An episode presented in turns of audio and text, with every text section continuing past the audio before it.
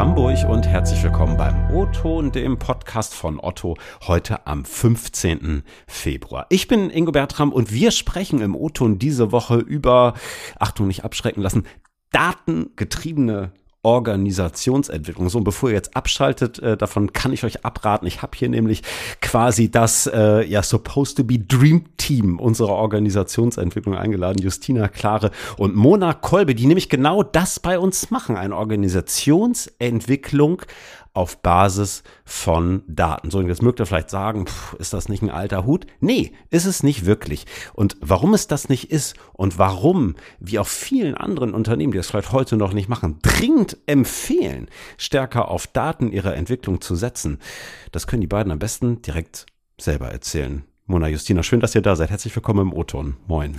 Hi. Moin, hallo. Ja. Erstmal eben kurz für alle, die es nicht wissen. Organisationsentwicklung ist erstmal ein furchtbares Wort, finde ich, wenn man es so von außen ähm, betrachtet. Sie klingt irgendwie langweilig. Ist es das? Absolut nicht. Also genau, Organisationsentwicklung, ähm, wir finden es natürlich äh, ein richtig, richtig cooles Thema, was auch echt facettenreich ist. Ähm, und man kann es eigentlich untergliedern, einfach gesagt, in zwei große Komponenten. Der eine Teil ist ähm, das klassische ähm, Change Management. Ähm, das heißt, wie wir Menschen in Veränderung mitnehmen, das heißt Räume für Dialog, Resonanz, manchmal aber auch Kon Konfliktthemen zu schaffen und die auch gut ähm, mhm. besprechbar mhm. zu machen. Und das andere ist, wie entwickelt sich eine Organisation, und Otto ist ja eine recht große Traditionsorganisation, wie entwickelt die sich eigentlich weiter und das in unterschiedlichsten Komponenten, also in ihren Organisationsstrukturen, aber auch in Kultur- oder Führungsthemen. Mhm. Und damit ist Organisationsentwicklung echt richtig facettenreich und ähm, ja, ein, ein, cooles Thema, wie wir finden. Ja, okay, und auch tatsächlich, äh, ja, von den Tragweiten, glaube ich, da manchmal größer, als man denkt. Du hast gerade eben schon so ein paar Felder äh, skizziert. Ihr legt ja doch zunehmend äh, Fokus auch, das Ganze datenbasiert zu machen. Mögt ihr vielleicht einmal kurz erklären, was ist das genau, was verbirgt sich dahinter? Ja, also Ziel der datengetriebenen Organisationsentwicklung ist es tatsächlich, in Veränderungsprozessen oder wenn wir uns Rahmenbedingungen anschauen bei Otto, dass wir das nicht anhand von Bauchgefühlen machen oder nicht nur ausschließlich anhand von Bauchgefühlen und auch nicht mhm. nur auf Einzelstimmen hören, sondern dass wir ermöglichen, dass möglichst viele Menschen bei Otto daran teilhaben können, wir damit Daten einsammeln in diesem Prozess und der Prozess dann damit endet, dass wir gemeinsam wieder drauf gucken auf diese Ergebnisse, diese interpretieren mhm. und auch reflektieren um gemeinsam zu nächsten Maßnahmen zu kommen, um diese Rahmenbedingungen ein Stück besser zu machen. Also wir erweitern unser Repertoire quasi, dass vorher, wenn Entscheidungen getroffen werden, dass wir viele Meinungen einholen. Das sind unsere Daten, auf die wir gucken mhm. können, um dann geeignete Maßnahmen abzuleiten. Mhm. Mona, wenn du sagst Daten, machst du mal vielleicht so ganz kleines Beispiel geben. Was sind das für Daten? Mhm. Aktuell arbeiten wir bei diesen Daten, ähm, wo wir uns gerade darauf fokussieren und was wir ja jetzt auch kontinuierlich machen, auf ähm, Fragen, wo wir unsere Mitarbeiterinnen befragen. Wie nehmt ihr gerade die Rahmenbedingungen wahr? Also was wollt ihr zurückspiegeln? Findet ihr es besonders gut gerade so, wie ihr bei Otto arbeiten könnt? Also bekommt ihr ausreichend Feedback zu eurer Arbeit? Könnt ihr sehen, was eure Arbeit an der, an den Kunden, an die Kunden bringt quasi? Das heißt, wir holen uns erstmal Feedback ein und mhm. ähm, anonymisieren das und haben dann einen großen Datenschatz von unseren Mitarbeiterinnen bei Otto, mit dem wir dann weiterarbeiten können. Also das sind okay. die Daten, die wir bekommen. Okay, also so Stichwort Stimmung, äh, wie gefällt mir meine Arbeit, äh, bin ich zufrieden, bin ich unzufrieden, sowas in die Richtung? Ja, oder auch, wie ist die Zusammenarbeit in meinem Team, aber auch an Schnittstellen, ah, ja. ähm, solche Sachen auch. Okay. Ihr habt ja verschiedene Tools. Äh, zwei davon möchte ich gerne mal so ein bisschen hervorheben, weil ich sie da auch durchaus so ein bisschen äh, besonders finde. Eine nennt sich High Five. Das ist so eine Art Umfragetool. Ne? Ich persönlich habe das auch schon mal ausgefüllt. Das schickt ihr in verschiedene Teams rein, um da so Stimmungsbilder einzuholen. Mögt ihr mal so ein bisschen erklären, wie funktioniert das? Wie oft macht ihr das? Äh, weiß nicht, jeden Tag womöglich? Oder was verbirgt sich ja, dahinter? Nicht ganz jeden Tag, aber genau. High Five ist eins von unseren zwei großen Umfragetools, die wir ähm, äh, aktuell ausspielen. Und High Five ist schon darauf ausgelegt, dass wir kontinuierlich fragen. Das heißt, ein High Five-Durchlauf mhm. ist immer auf drei Monate ausgelegt. Und innerhalb dieser drei Monate haben wir genau fünf Messzeitpunkte. Deswegen sagen wir auch High Five. Ähm, und diese fünf Messzeitpunkte sind immer auf zwei Wochen verteilt. Das heißt, in Abständen von zwei Wochen spielen wir ein kurzes Fragenset aus, maximal elf Fragen. Ähm, wir sagen, das sollte jeder eigentlich so in max zehn Minuten auch ähm, machen können. Das heißt, alle zwei Wochen werden diese Fragen an die gesamte Organisation ausgespielt. Ähm, wir schalten die immer donnerstags live äh, und bis Dienstag haben dann alle die Möglichkeit teilzunehmen. Und das Coole daran ist, dann schon wieder am Donnerstag, also knapp anderthalb Tage später, sind auch die Ergebnisse für alle transparent einsehbar. Das heißt, mit High Five haben wir einerseits, was das Coole ist, dass wir kontinuierlich Daten erheben ähm, und damit auch wirklich Veränderungseffekte sichtbar machen können. Und wir haben auch diese direkte Transparenz. Das heißt, dass wir auch direkt in den Dialog dazu gehen können, wie geht es den Bereichen ähm, und was sind vielleicht auch so die Dinge, wo wir hingucken sollten. Mhm. Was kriegt ihr da für Ergebnisse raus? Bei den Ergebnissen gucken wir uns an ähm, drei Dimensionen. Und das sind einmal, ist einmal die Alignment-Fähigkeit, die Umsetzungsfähigkeit mhm. und die Veränderungsfähigkeit. Mhm. Bei der Alignment-Fähigkeit ist es so, da gucken wir uns an, wie gut ist die Fähigkeit in der Organisation vorhanden, dass wir uns gemeinsam nach Zielen ausrichten, dass wir gemeinsam uns unterhaken und verstanden haben, das ist unser Ziel und darin, dahin arbeiten wir. Also wie transparent sind die Ziele, wie verständlich sind sie. Bei mhm. der Umsetzungsfähigkeit gucken wir uns zum Beispiel an, haben wir die passenden Rollen und Prozesse, um an diese Ziele zu kommen. Und bei der Veränderungsfähigkeit, und die ist gerade in den heutigen Zeiten wirklich ja enorm wichtig geworden oder immer präsenter. Was ist, wenn von außen eine Veränderung herbeigeführt wird? Wie gut mhm. können wir uns neu orientieren? Wie gut können wir uns wieder strukturieren, um uns dann neu auszurichten? Und diese Ergebnisse werden uns gegeben. Und jeder Bereich hat dann die Möglichkeit, individuell darauf zu gucken. Also nicht wir als HR-Abteilung sagen dann, ah, das sind die Ergebnisse und wir machen jetzt Folgendes mhm. damit, sondern wir befähigen die Organisation, die Bereiche, mit diesen Ergebnissen zu arbeiten, kontinuierlich nächste kleine Schritte zu gehen, wenn sie auf diese Dimension gucken. Ihr habt ja noch, da will ich noch mal kurz drauf, ein zweites Tool, das nennt sich Work Health Radar. Ihr kennt das immer mit WHR Hub. Was ist das und was macht das anders? Genau. WHR ist äh, unsere Mitarbeitendenbefragung, die einmal im Jahr durchgeführt wird. Und da ist es so, dass wir die Themengebiete Zusammenarbeit, Arbeitskultur und Gesundheit haben. Also hier auch ein Fokus mhm. auf Gesundheit. Das ist uns auch ganz wichtig. Das ist ein wichtiges Thema, wo wir auch Zeit investieren wollen, darüber zu sprechen und zu gucken, wie nimmt die Organisation das gerade wahr. Ähm, es ist so, dass dort werden ungefähr 60 Items in einer Befragung abgefragt, also 60 Items beim WHR. Und die Auswertungen sind da auch auf die Organisation Einheiten möglich. Was sind das für Items, die ihr da abfragt? Also wird da sowas wie Stress, Belastung, Burnout, Gefahr und so, sind das so Punkte, die ihr da trackt?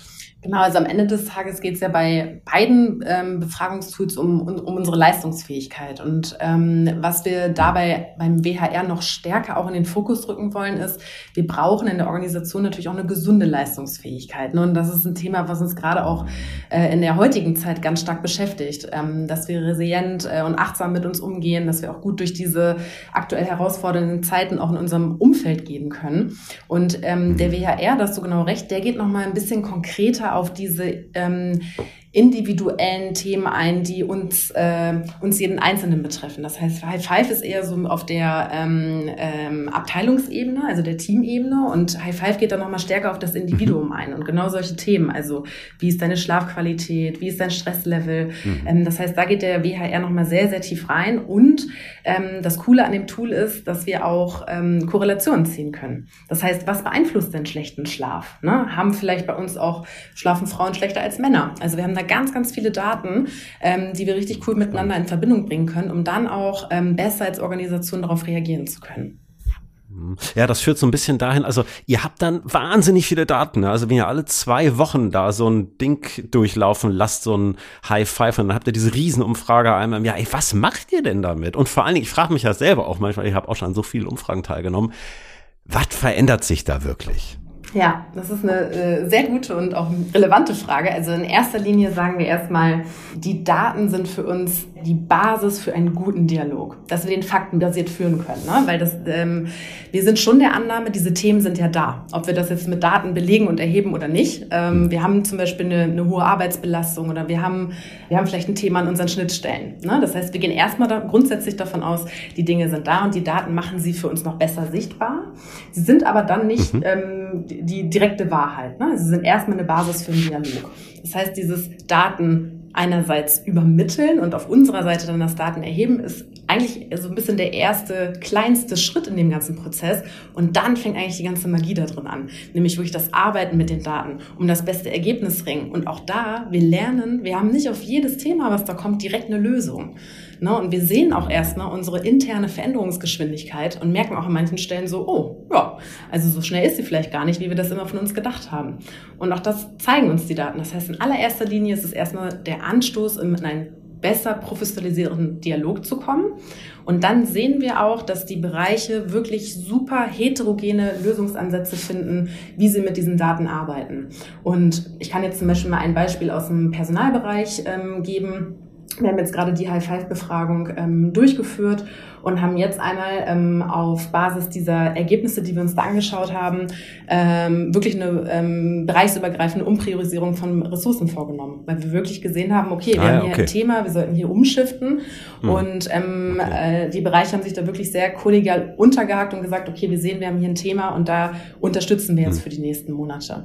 Und wir challengen diese Ergebnisse auch mit unseren Vorständen. Das heißt, auch da haben wir jetzt die Möglichkeit, den Finger immer wieder in die Wunde zu legen und zu sagen, guck mal hier, und es hat sich immer noch nicht verbessert. Und ehrlich gesagt, das ist jetzt nicht ein Thema, wo wir nochmal einen Resilienzworkshop machen, sondern hier geht es dann wirklich auch am Ende des Tages um eine Priorisierung, die dann auch bei euch liegt.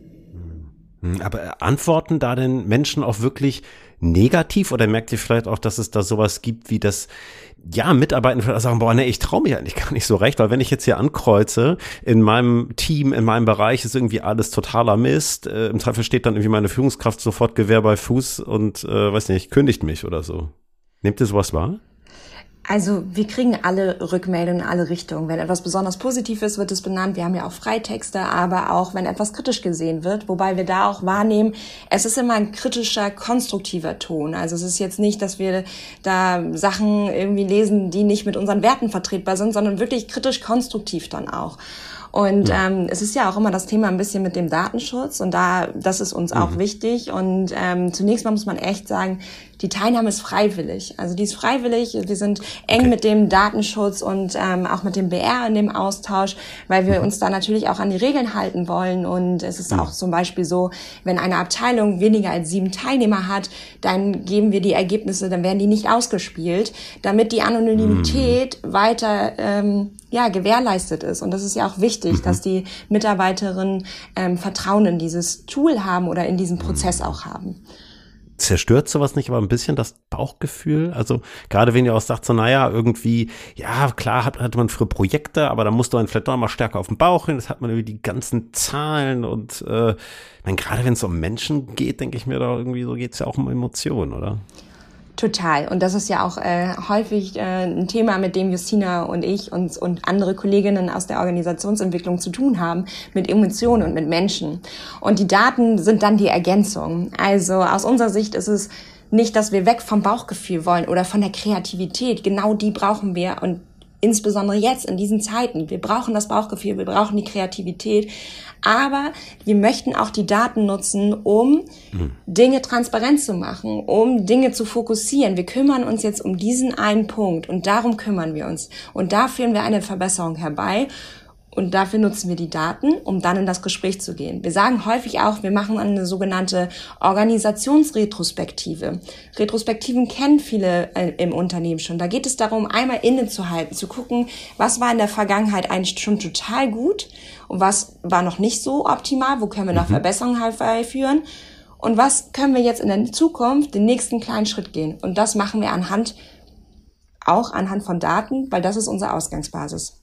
Dann bleibt mir nichts anderes übrig, als euch eine super Entwicklung für 2023 äh, zu wünschen, also euch und unsere Organisation. Äh, Justina Mona, sehr spannender äh, Insights, völlig neues Feld, habe ich mir vorher nie groß Gedanken drum gemacht. Sehr spannend. Weiter so. Lieben Dank. Cool. Danke dir, Ingo. Vielen Dank, Ingo.